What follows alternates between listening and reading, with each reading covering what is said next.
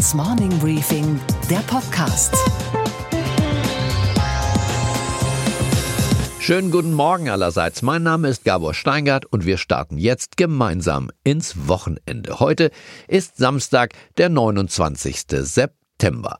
Für nichts geben wir mehr Geld aus als für unsere Gesundheit. Direkt für die Krankenkassen oder indirekt für gesunde Ernährung und das Fitnesscenter um die Ecke. Die technische Revolution, also die Digitalisierung und ein neuartiges Datenmanagement werden unser Gesundheitssystem noch weiter verändern. Darüber habe ich mit dem Chef der größten deutschen Krankenkasse, Dr. Jens Baas, dem Vorstandsvorsitzenden der Techniker Krankenkasse in Hamburg, gesprochen. Hören Sie nun das gesamte Gespräch mit dem gelernten Chirurgen und ehemaligen Unternehmensberater der in seiner Branche mit Sicherheit kein besitzstandswahrender Funktionär ist, sondern vielmehr ein Rebell. Herzlich willkommen, Dr. Jens Baas. Hallo Steingart. Im Morning Briefing Podcast Studio. Wir sprechen über die Gesundheit und die Gesundheitspolitik. Ja. Und zuerst mal würde mich interessieren, Sie sind ja eigentlich Chirurg mhm. und haben selbst transplantiert. Wie läuft das mit der neuen Verfügung, dass man zwangsweise praktisch zum Spender wird? Begrüßen Sie das? Nee, das begrüße ich in der Tat nicht. Also es stimmt, ich habe eine Facharztausbildung in Chirurgie durchlaufen, ähm, lange dann Teil eines Transplantationsteams gewesen. Von daher kenne ich das aus erster Hand, was in der Transplantation passiert. Trotzdem bin ich natürlich für die Transplantation, das wird Sie nicht überraschen, mhm. bin aber gegen eine Widerspruchslösung. Ähm, ich, ich finde, eine Widerspruchslösung widerspricht ein bisschen dem Gedanken einer Organspende. Spende bedeutet ja, ich gebe mhm. irgendwas freiwillig her. Und ich bin auch nicht sicher, ob es jedes Problem löst. Wenn ich mir Situationen von früher überlege und sage, wo haben wir Gespräche mit Angehörigen geführt, da gibt's ja immer so Patienten, die einem besonders irgendwo in Erinnerung bleiben. Und wir hatten mal ein 17-, 18-jähriges Mädchen, was von seinem Pferd getreten worden war gegen den Kopf und damit ja. Organspenderin gewesen ist. Wenn man dann Gespräche mit den Eltern führt. Warum war sie deswegen Organspenderin? Weil, weil sie sterben wurde. Genau, sie ist gestorben, also sozusagen war ja. Hirntod. Ähm, ja. Nach der Definition des ja. Organspendens muss man ja hirntot sein. Und diesen, diesen ähm, mhm. Tritt, sage ich mal, des, des Pferdes gegen den Kopf, war sie eben hirntot. Mhm. Man musste dann das Gespräch mit den Eltern natürlich führen, weil dieses Mädchen zum Beispiel eben keinen Organspendeausweis hatte.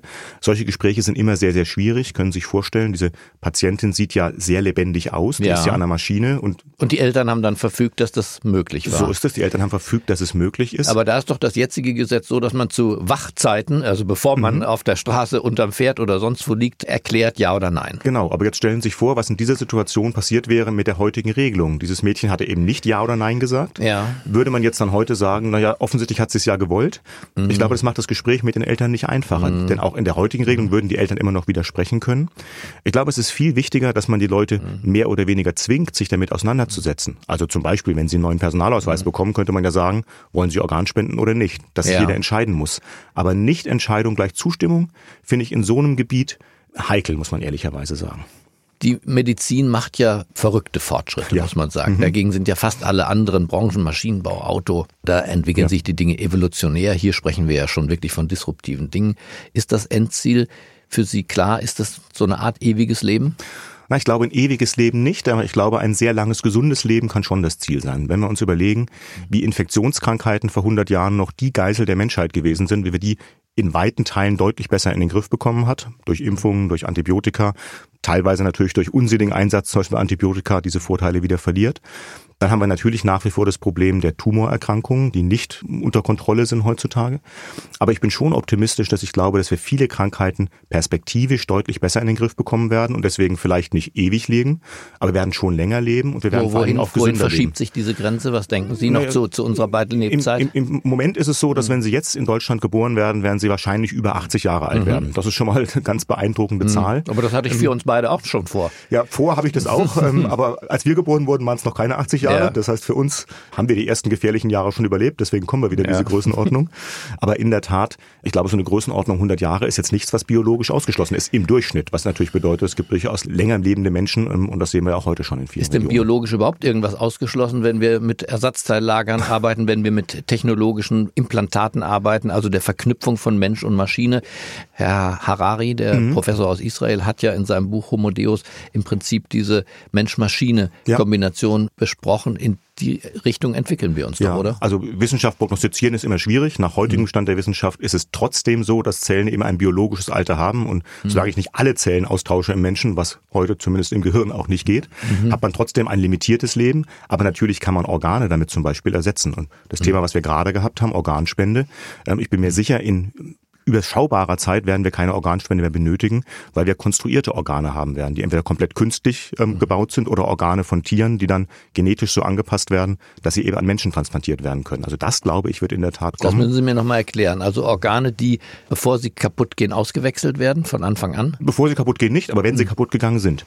Und das ist in der Tat ja heute ein Problem, wenn sie heute ihre Leber kaputt mhm. geht, ähm, aufgrund einer Entzündung zum Beispiel, dann brauchen mhm. sie eben einen Organspender. Es gibt keinen künstlichen mhm. Ersatz für eine Leber. Mhm. Das wird wird es perspektivisch meiner Ansicht nach geben. Es wird Lebern geben, die im Labor nachgebaut werden. Das heißt, sie brauchen keinen Spender mehr, sondern sie mhm. kriegen diese konstruierte Leber. Haben Sie solche Labors Lebern. schon gesehen? Besucht? Solche Labor gibt es, ja, ja. Wo sind die? Wo sind die?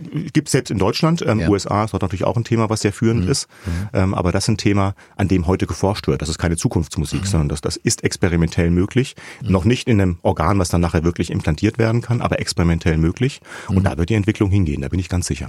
Wir sind ja groß in Deutschland auch im Herstellen von Pillen und äh, Medikamenten aller Art. Ja. Wie verhält sich das künftig? Wird man überhaupt noch die Pille schlucken oder wird man in sich selber Regulatoren besitzen, die einem die äh, Stoffe zuführen, die man braucht, vielleicht auch zur Verhinderung von ja. Alzheimer, von Demenzerkrankungen und ähnlichem? Ja, ich glaube, auch da wird die Entwicklung hingehen. Wenn wir uns anschauen, ein ganz einfaches Beispiel Blutzuckererkrankte, dann ist das ja heute schon so. Früher musste jede Blutzuckererkrankte sich sein Insulin spritzen. Ja. Heute ist es eben so, dass viele eine Pumpe implantiert haben, die ihnen nach Bedarf und auch genau passen zu dem, was sie gerade brauchen, eine Insulin abgibt. Also schon eine Vorstufe von dem, was Sie gerade beschrieben haben. Und das wird in der Tat auch weiterkommen. Wird für uns als Gesellschaft übrigens teilweise ein Problem werden, weil viele von diesen neuen Medikamenten zwar gut sind, aber oft exorbitant teuer. Mhm. Wir reden dann teilweise von Behandlungskosten im Millionenbereich pro Patient. Und dann kommen wir irgendwann in die Schwierigkeit, wie leistet sich eine Gesellschaft das? Gibt es dann auf einmal doch sehr, sehr Reiche, die sich diese ganz teure, tolle Medizin werden leisten können und andere nicht? Ist das nicht auch heute schon so, wenn Politiker sagen, keine Zweiklassenmedizin, dann wissen vernünftige mhm. Menschen, dass wir auch heute schon eine mehr klassige Medizin haben. Das, das wird Sie vielleicht wundern, wenn ich es als Chef der größten Krankenkasse sage, aber ich gebe Ihnen völlig recht. Natürlich gibt es eine Mehrklassenmedizin. Und ich gehe sogar noch weiter, die wird es sogar immer geben. Denn wenn jemand krank ist und hat sehr viel Geld, dann wird er dieses sehr viel Geld versuchen, dafür einzusetzen, wieder gesund zu mhm. werden. Und dann wird er vielleicht besondere Professoren aufsuchen wollen oder sei es nur im Komfort ein Einzelzimmer haben wollen. Das finde ich auch legitim. Mhm. Nicht legitim ist es, wenn die Klasse, in der die meisten Menschen sind und in der die meisten Menschen drin sind, wenn die schlecht ist. Solange diese Klasse gut ist und man sagt, mhm. wenn ich in der Klasse bin, in der fast fast alle sind, werde ich gut mhm. versorgt, bekomme ich, was ich brauche. Vielleicht kann ich nicht zur Müller Wohlfahrt. Ähm, vielleicht kann ich nicht ein Einzelzimmer im Blick auf den Starnberger See bekommen. Mhm. Aber ich kriege die Tumorbehandlung, die ich brauche. So lange finde ich das System auch in Ordnung. Die Diskussion mhm. zu sagen, es darf keine Zweiklassenmedizin geben, unsinnig. Wir müssen sagen, es muss eine Medizin mhm. für alle Menschen geben, die alles erfüllt, was diese Menschen brauchen. Und wenn dann manche Menschen noch mehr haben wollen, das wird immer so sein. Mich würde noch interessieren, Sie thematisieren ja immer wieder öffentlich auch den Zusammenhang zwischen Gesundheit, mhm. Krankenkasse und Daten. Mhm. Welche Rolle spielen künftig die Daten des Patienten für seinen eigenen Gesundheitszustand? Da bin ich persönlich in der Tat ein radikalerer Meinung als viele andere. Ich glaube, dass die Nutzung von Daten das Gesundheitssystem deutlich revolutionieren wird. Und zwar das System als Ganzes, aber auch die Behandlung des Einzelnen. Das kann in beiden Teilen eine große Revolution auslösen. Wenn ich wieder überlege als junger Arzt, wie oft haben wir Leuten eine Untersuchung nochmal gemacht, weil das schneller ging, als irgendwelche Daten zu haben. Wenn ich mir anschaue, wie wir heute bei unseren Versicherten sehen, dass die Medikamente bekommen, die nicht zusammenpassen, die man nicht zusammennehmen darf. Und die nehmen die deswegen, weil der Arzt eins halt gar nicht weiß, dass der Arzt zwei die verschrieben hat. Wenn ich mir anschaue, wie oft wir Patienten haben, die irgendwas gemacht bekommen, was sie gar nicht brauchen. Also wir haben zum Beispiel Patienten bei uns, die gesagt bekommen haben, du musst am Rücken operiert werden. Mhm. Die haben wir zu einer Zweitmeinung geschickt in einem großen Rückenzentrum, also nicht etwa bei uns, sondern in einer großen Universitätsklinik. 90 Prozent haben dann gesagt bekommen, ihr braucht gar keine Rückenoperation.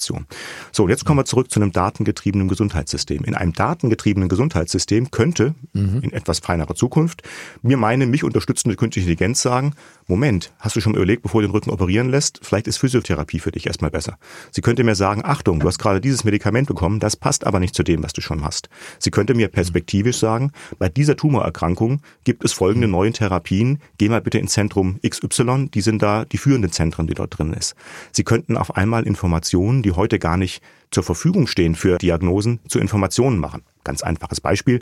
Früher hat man bei einer Verschlusskrankheit der Arterien im Bein gefragt, wie viel Schaufenster können Sie denn laufen? Oder mhm. um, um, um so ein bisschen rauszubekommen, wie weit die Leute laufen.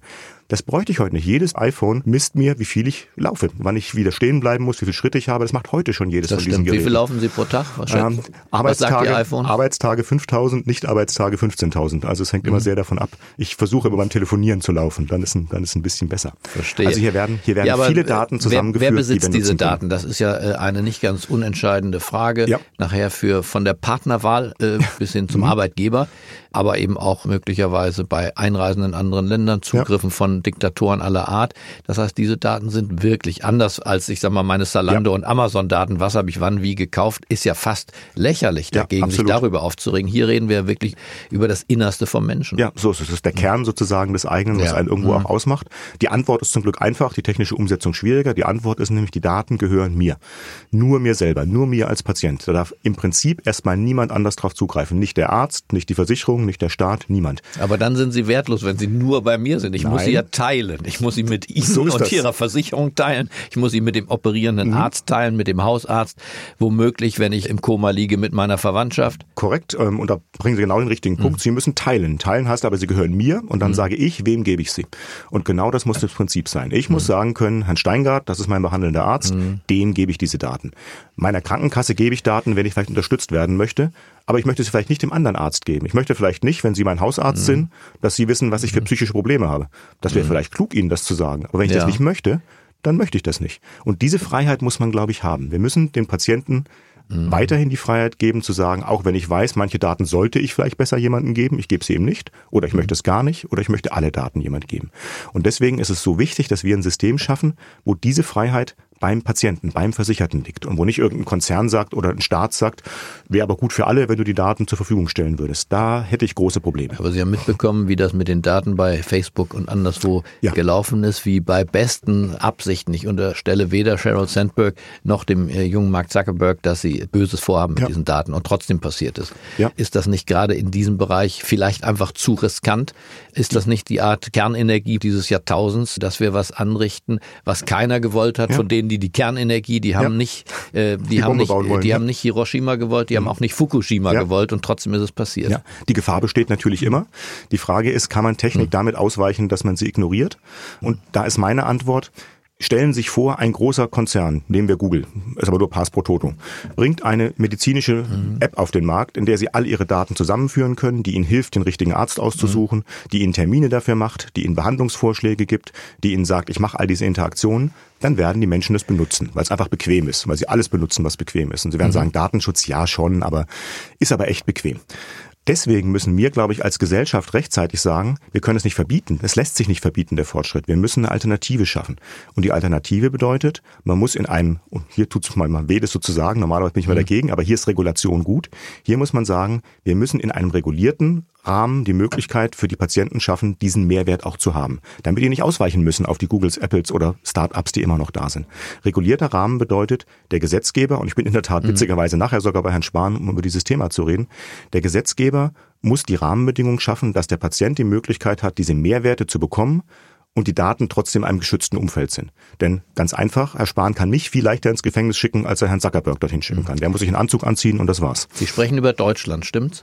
Das ist Deutschland, so ist das. Mhm. Was ist denn eigentlich in Russland und in China dann? Na, in Russland und in China mhm. sind die deutschen Daten ja erstmal nicht zugänglich. Das heißt, ich bin mhm. in der Tat ja. Der technische Fortschritt macht so ähnlich wie die äh, Rauchschwaden so der Schlote keinen Halt vor dem. Und wenn Sie vor diesen großen Weltkarten mhm. sind, die Sie in amerikanischen Museen haben und Sie klicken, wo ist Demokratie, wo ist Pressefreiheit, mhm. wo ist Frauengleichberechtigung, dann stellen Sie ja überrascht fest, ja. dass das der kleinste Teil der Menschheit ist. Das heißt, das, was sie wollen, könnte mhm. in anderen Teilen der Menschheit ganz andere ich Folgen haben. War in der Tat gerade in China und habe mir denen ihr System für Akten mhm. angeschaut mhm. und da ist genau das, was Sie gerade beschreiben. Mhm. Die sagen, das ist alles ganz sicher, die Daten, aber die verstehen unter sicher niemand anderes als der Staat dran drauf zugreifen. Mhm. Das ist deren Verständnis von Sehr sicher. Beruhigend. Und dann will er, gut, das ist jetzt nicht unser Verständnis von sicher. Ja. Aber genau deswegen müssen wir, und das können wir in der Tat nur für die deutsche Bevölkerung, müssen wir für unsere Bevölkerung eine Möglichkeit haben, dass die die Daten speichern können in einer sicheren Art und Weise. Denn sonst kommen globale Konzerne und die werden das global überall gleich machen. Die unterscheiden nicht Deutschland von Russland, von China. Mhm. Von Russland, China vielleicht schon, weil sie andere regulatorische Einschränkungen bekommen. Aber deswegen müssen wir die Möglichkeit schaffen, wie das in einem System funktionieren kann. Mhm. Denn nochmal, ich bin überzeugt davon, verbieten funktioniert nichts. Auch aufklären wird nicht funktionieren. Die Leute mhm. werden auf Mehrwerte anspringen und werden sagen, da ist eine hilft mir in der, meiner Versorgung und ich habe ja auch eigentlich nichts zu verbergen. Und wir müssen wahrscheinlich organisieren, dass diese Diskussion überhaupt erstmal stattfindet. Absolut. Über die Spenderniere wird diskutiert, über ja. den richtigen Umgang mit Daten und die Gratwanderung zwischen verrückt und abstinent. Ja. Die haben wir wahrscheinlich noch vor uns, oder? Ja, ich glaube, da wir sind schon ein bisschen mit drin, aber werden mhm. sie noch weiterführen müssen. Ähm, wir müssen sie auch informierter führen, nicht mit diffusen Ängsten. Man muss, mhm. glaube ich, konkret sagen, was denn das Missbrauchsbedarf. Wir haben auch eine merkwürdige Auslegung von Datenschutz. Wenn heute Daten ausgetauscht werden zwischen Ärzten, dann werden die gefaxt. Mhm. Ähm, ich meine, es gibt nichts Unseriöses als ein Fax. Mhm. Der Brief gilt als absolut sicheres Medium. Ich kann nur sagen, technisch kriegen die meisten Briefträger es hin, einen Brief aufzumachen. Das ist jetzt nicht so mhm. schwierig. Mhm. Sie dürfen es halt nicht. In der Technik mhm. ist wirklich alles zumindest auch noch gesichert. Es ist wir wissen das beide, es gibt keine mhm. hundertprozentige Sicherung, dann ist sie auch nicht mehr nutzbar. Aber die Hürde kann sogar höher gelegt werden, als sie im heutigen System gelegt werden muss. Wenn Sie mit dem äh, neuen, sehr jungen, 38-jährigen Gesundheitsminister sprechen, ist er auf der Höhe der Zeit, auf der Höhe unserer Zeit, auf der Höhe der Probleme? Ja, absolut. Ähm, ich glaube, das muss man Herrn Spahn wirklich zugutehalten. Er hat das Thema erkannt, er treibt das Thema auch, er hat auch ein Problembewusstsein in dem Thema, was irgendwo da ist. Und ist natürlich ein Jahrgang, der sich auch mit den digitalen Angeboten auskennt, der auch weiß, was da die Chancen und Risiken sind und der ja auch durchaus nicht scheut, mal in den Konflikt zu gehen mit etablierten mhm. Playern. Denn auch das muss man ehrlicherweise sagen, dass wir in Deutschland so hinterher sind mit elektronischen Gesundheitslösungen, liegt ja oft daran, dass viele Leute eben um Pfunde fürchten, wenn sowas kommt mhm. ähm, und damit eben keine Lust haben, solche Systeme voranzubringen. Ist er ein besserer Gesundheitsminister als die Vorgänger, die Sie ja auch im Amte schon erlebt haben? Er ist ein ganz anderer. Also er ist in der Tat mein vierter Gesundheitsminister, den ich im Amt erlebe. Ähm, mhm. Alles durchaus sehr unterschiedliche Persönlichkeiten. Er ist, glaube ich, ein ausgezeichneter Politiker, das kann man nicht absprechen. Mhm. Er hat einen hohen Gestaltungswillen ähm, und ähm, das Ministerium, was ich so mitbekriege, läuft auch gut. Und Sie haben wen erlebt? Sie haben Herrn Gröhe erlebt, Sie haben Herrn Rösler erlebt genau. und Sie haben und Daniel Wahr erlebt. Genau, so ist es. Hm. Und der Arzt Rösler? Äh, gut, er hat ja immer selber ein bisschen Witze drüber gemacht, ob er wirklich Arzt gewesen ist oder nicht. Mhm. Ähm, Herr Rösler war sicher von denen, die ich jetzt in der Zeit erlebt habe, mhm. der mit dem geringsten eigenen Gestaltungswillen. Er war in dem Ministerium, hat glaube ich seinen Job auch nach außen immer ganz ordentlich vertreten. Sein eigener Gestaltungswille war geringer als der der drei anderen. Ah, interessant. Ein letzter Punkt vielleicht noch die Kosten. Das, was möglich ist, scheint mhm. fast grenzenlos in Zukunft. Das, was bezahlbar ist, da sieht es dann anders aus. Mhm. Wie würden Sie sagen, welchen Anteil wird Gesundheit an unserem Volksbudget, vielleicht dann auch an den Lohn Nebenkosten, um es noch konkreter zu machen, haben müssen. Derzeit sind es ja nur ungefähr ja, 15 Prozent, 14, 15 Prozent genau. Äh, mhm. dessen, äh, was wir brutto verdienen. Ja, ähm, das wird in der Tat steigen. Ähm, es gibt Berechnungen, die sagen, wenn das so weitergeht, wie es bisher weitergeht, dann sind wir in 20, 30 Jahren bei 50 Prozent. Dass das eine theoretische Zahl ist, ist, glaube ich, auch jedem klar. Weil 50 Prozent des Einkommens, Bruttogehalts. Genau. Mhm. Und dass das Theorie ist, ist, glaube ich, jedem von uns klar. Das wird man ja nicht bezahlen können.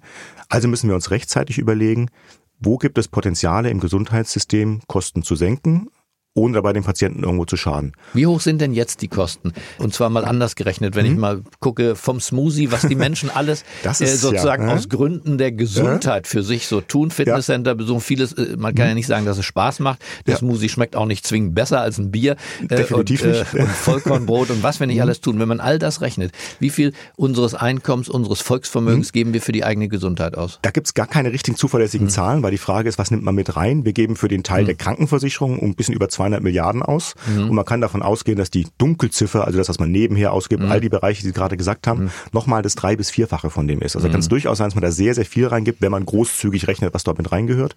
Wenn man enger die Mausgaben möchte, dann redet man vom anderthalbfachen ungefähr. Mhm. Und wohin entwickelt sich dieses Budget? Das kann sich, wie gesagt, deutlich nach oben entwickeln. Ähm, wir müssen rechtzeitig überlegen, wo kann man eingreifen und da mache ich mich auch immer nicht beliebt, aber ich glaube, das muss man, muss man in Deutschland mal aussprechen.